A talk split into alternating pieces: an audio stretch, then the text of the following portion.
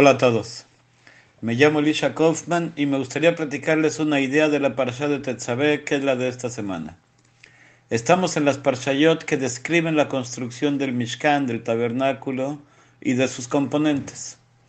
Tal como vimos la semana pasada, la orden, la mitzvah de la construcción del Mishkan fue dada en el versículo de Shemot 25.8, al principio de Trumá, Beazuli Mikdash, Beshahanti Betoham y me, harán un mikdash, un tabernáculo, el mishkan, y yo viviré entre ustedes.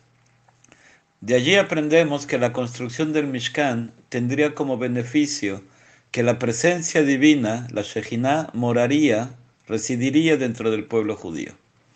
Un versículo en esta parashá, en 29.45 y también en 29.46, nos amplían este concepto. Los versículos dicen así. Israel, veaiti laem le Elohim. Y residiré dentro de los hijos de Israel, y yo seré su Dios. Vaideu ki ani Hashem Elokeichem asher hotzeti otam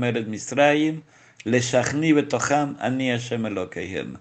Y sabrán que yo los saqué de Egipto para vivir entre ellos. Yo soy Hashem, su Dios. Es decir, los versículos nos dicen que el objetivo por el cual Dios nos sacó de Egipto fue para que construyamos un Mishkan y para que Hashem pueda vivir entre nosotros. El Ramban, en 2946, hace una observación importante.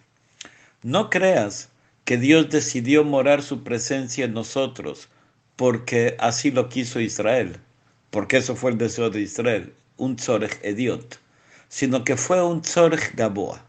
Fue por para cumplir una voluntad divina de arriba. Es decir, no fue para satisfacer una necesidad del pueblo de que la Shejina esté en él, en el pueblo, sino fue por el deseo divino de hacer morar su, su presencia divina en nosotros. Es decir, lo hizo por él, no por nosotros. Esta observación del Ramban es importante porque uno podría llegar a pensar que lo importante del Mishkan es que tengamos la Shejina dentro de nosotros.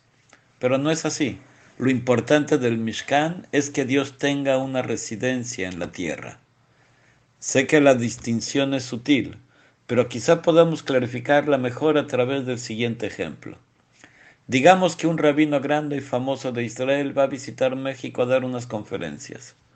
Necesita un lugar donde hospedarse se puede quedar en un hotel, pero él preferiría hospedarse en la casa de alguien de México o Argentina, no importa, para conocer mejor la comunidad.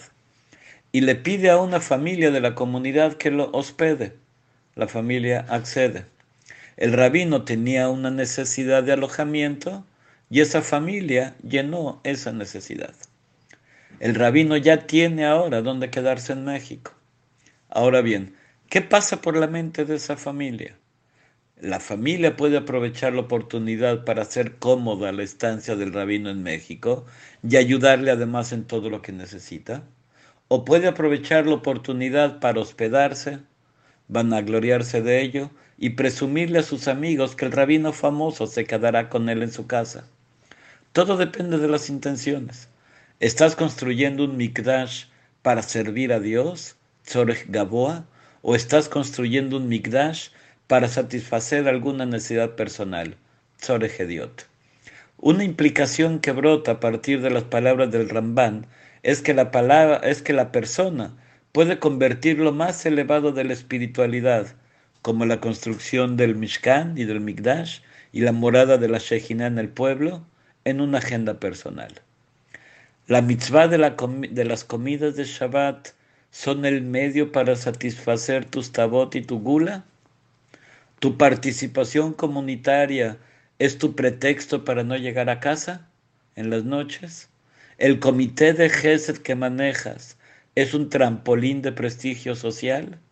Aclaro, eso no le quita valor a lo bueno que haces, ni debes dejar de hacerlo, pero sí es un semáforo amarillo para purificar tus intenciones al hacer algo bueno.